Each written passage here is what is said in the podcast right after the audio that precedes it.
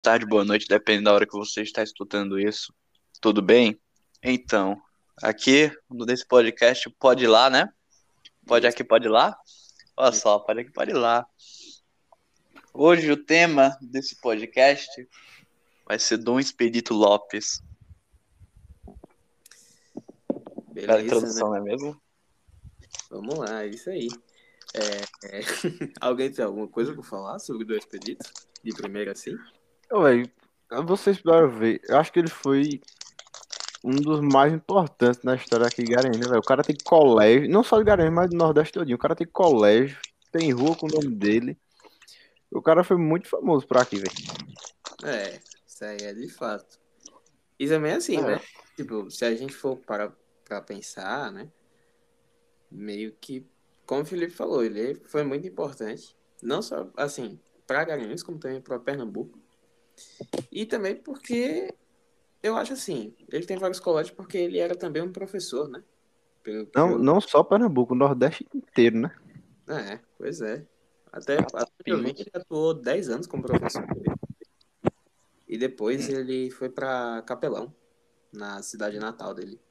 Isso um cara que, que veio do interior do Piauí, pra vocês verem. Piauí não, Ceará, velho. É verdade, verdade, verdade, verdade. É, Lá do Sobral.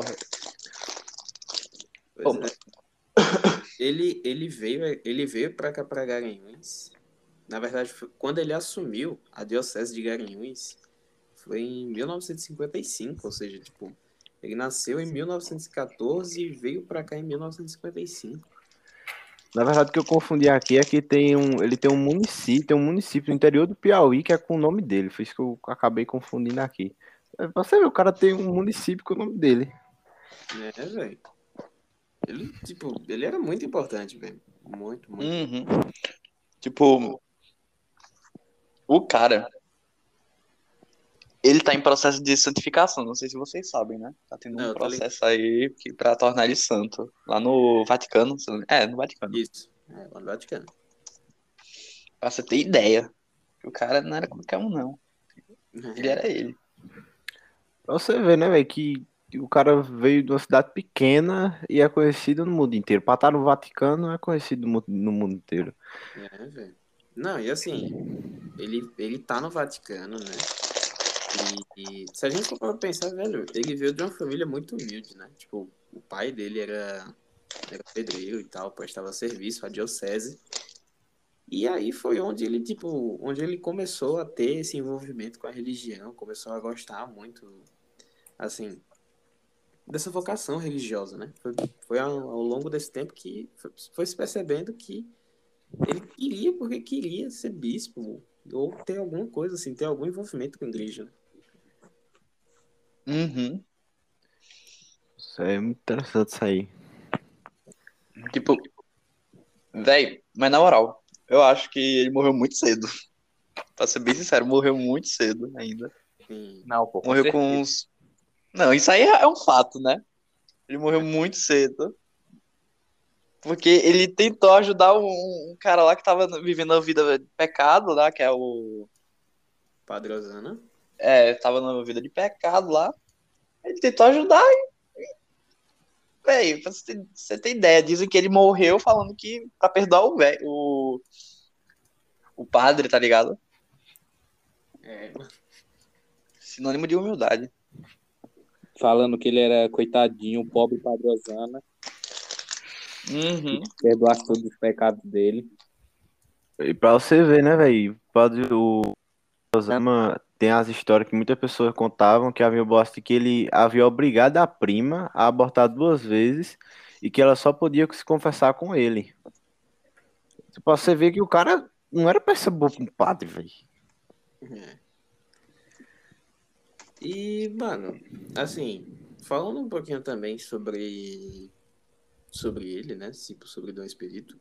Cara, a gente percebe que assim, ele não, a gente não pode dizer que foi sorte, né? Mas ao mesmo tempo assim, cara, quando descobriram que ele queria ter todo esse envolvimento e tal, teve um um rapaz que ele se chamava Dom José, né, que foi o primeiro bispo da cidade natal deles, que é Sobral, esse Dom José, ele resolveu bancar, velho, a formação dele.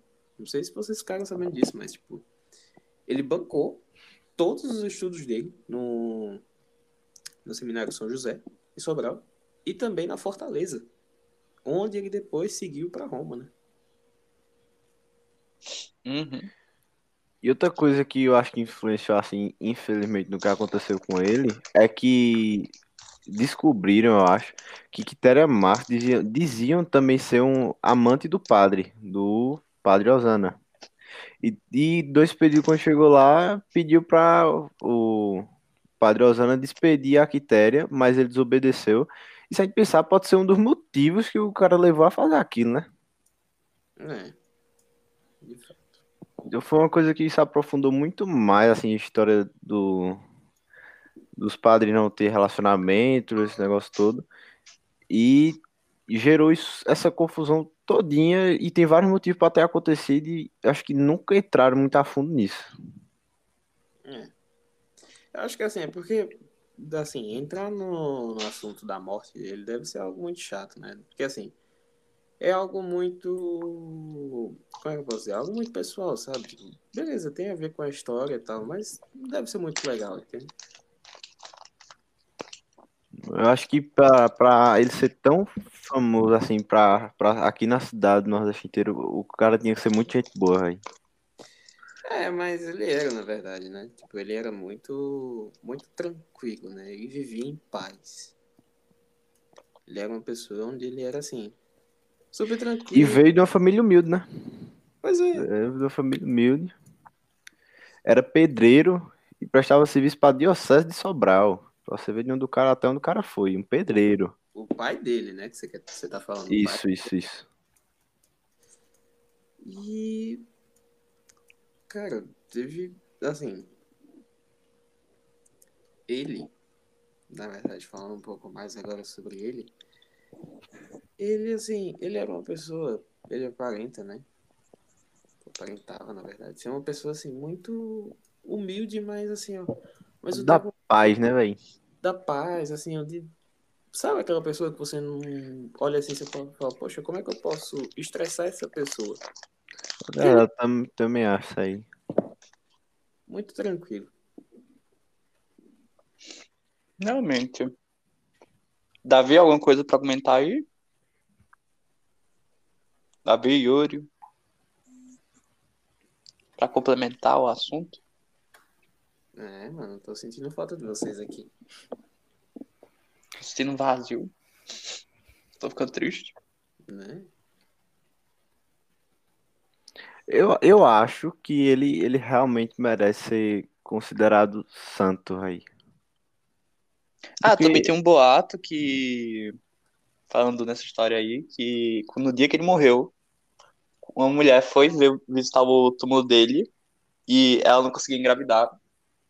Tipo, falando, ah, não sei o que, padre, me ajude, nos seus últimos momentos, me ajude pra segurar a criança. E ela teve um filho. Dizem Véi, isso. acho que, que- acho que realmente ele fazia milagres, velho. Ele parecia ser uma pessoa muito boa com a sociedade, um cara muito da paz, como eu disse aí antes. Acho que por isso que ele se tornou tão, tão importante na, na- até na cultura daqui, pô. É, realmente. E, cara, tu, tu falou sobre ele se tornar santo, porque tu acha que, assim, beleza, você falou algumas coisas sobre ele e tal, mas por que que você acha que ele deve ser considerado santo? Porque o cara vendo a história dele, velho, ele foi um, cara que ah, sempre pregou bem. Você vê que ele sempre tentava ajudar as pessoas, sempre. E que a, a pessoa tem muito carinho com ele. Se ele fosse uma pessoa ruim, um padre ruim feito o outro aí, as pessoas não iam querer isso. E tem essa história que Everton contou agora, entre outras, que você vê realmente que o cara tinha alguma coisa importante, alguma coisa especial, mais pro lado religioso, assim. É, né, isso aí, isso aí é verdade. Mano, eu assim, eu apoio esse fato que o Felipe falou e também apoio a questão assim de ter levado esse processo dele a sério e levado para o Vaticano, o processo de santificação. E, cara, é algo assim, então. Posso te dizer esplêndido, né? Porque é ele é o cofundador do nosso colégio, né? Que é o Colégio CMA. Uhum. Tem o CMA, tem o Colégio do Expedito aqui, inclusive do lado do CMA ali pertinho tem o, um negócio em homenagem a ele, né? Como se fosse um museu, contar a história dele e tal. Eu acho muito legal isso aí. Uhum. E, cara, assim, tem muita gente que não conhece a história dele, mas eu acho que, assim, os alunos do CMA e também os alunos dos, ou- dos outros colégios, é, como é que eu posso dizer? Poderiam se tornar meio que um... né?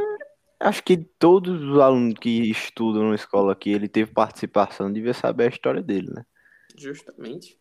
Porque poder- a, a história dele pode ser seguida como exemplo, né? Pra todo mundo. Exatamente. Assim, ah, não, no exemplo de querer ser padre e tal, mas no exemplo de quem ele era como pessoa, tá ligado? Tipo, ele era uma pessoa muito tranquila, uma pessoa que sempre tinha realmente amor e que sabia realmente perdoar, tá ligado? Inclusive, eu tava, quando eu tava pesquisando para saber mais sobre eles, o CMA tem um, no site do CMA tem um pouco da história deles, se você olhar, tem lá. É. E eu acho que Um poucos memorial, alunos, né? prof- é, acho que poucos alunos do CMA já sabia disso. Isso. Tem também o memorial, né? No Instagram, não sei se algumas pessoas aqui Sim, sim. sabem, mas parece que eu esqueci como é que é o nome, mas eu acho que é Expedito, alguma coisa arroba memorial para vocês. É isso aí, memorial Dom Expedito. Confirmada aí essa informação? Arroba memorial Dom Expedito. E lá você também vai ter mais informações sobre quem era Dom Expedito, sobre, assim, as coisas que ele fazia. A gente não quis enfatizar aqui muito sobre a morte dele, porque era algo assim, um conteúdo meio que chato e afins, onde não era muito legal. Mesmo sendo muito importante. Mesmo Pra mostrar a pessoa boa que ele é, como o Everton disse aí, que ele disse pra perdoar o assassino, que ele não sabia o que ele fazia. Se você pensar, se assemelhar um pouco ao que Jesus disse quando estava sendo crucificado. Por isso que eu acho que ele, ele era uma pessoa muito boa pra, pra. Por isso que eu acho que ele realmente deveria ser considerado santo. Cara, eu acho que assim, como ele quis, assim, é, ser padre e tal, afins, deve ter seguido alguns conselhos, né, da Bíblia. Tipo, de você realmente amar o próximo, independente de que ele seja, independente do que ele faça, e saber como perdoar, né? E perdoar verdadeiramente de fato. É, ensina a gente, a gente às vezes com umas coisas tão bestas não consegue perdoar os outros, né? Fica com aquele rancor e tudo, e o cara foi assassinado, podia ter, sei lá, foi qualquer coisa, então não se fala nada ainda isso pra perdoar o outro, né? Isso. Que nós já conseguimos ver que não era uma pessoa honesta pelos relatos que tem, né? Uhum. Ah, de fato. Pois é. Alguém tem mais algo? A gente fica por aqui. Andrei aí, Oh. nada pra falar? Andrei, Davi. Eu acho que uma coisa que se destaca nele também é a questão, como já foi falado, da bondade dele, que era uma coisa que é uma coisa que ainda hoje é difícil de se encontrar nas pessoas no geral, né? Então, é um nesse sentido é um exemplo a se imitar. Concordo.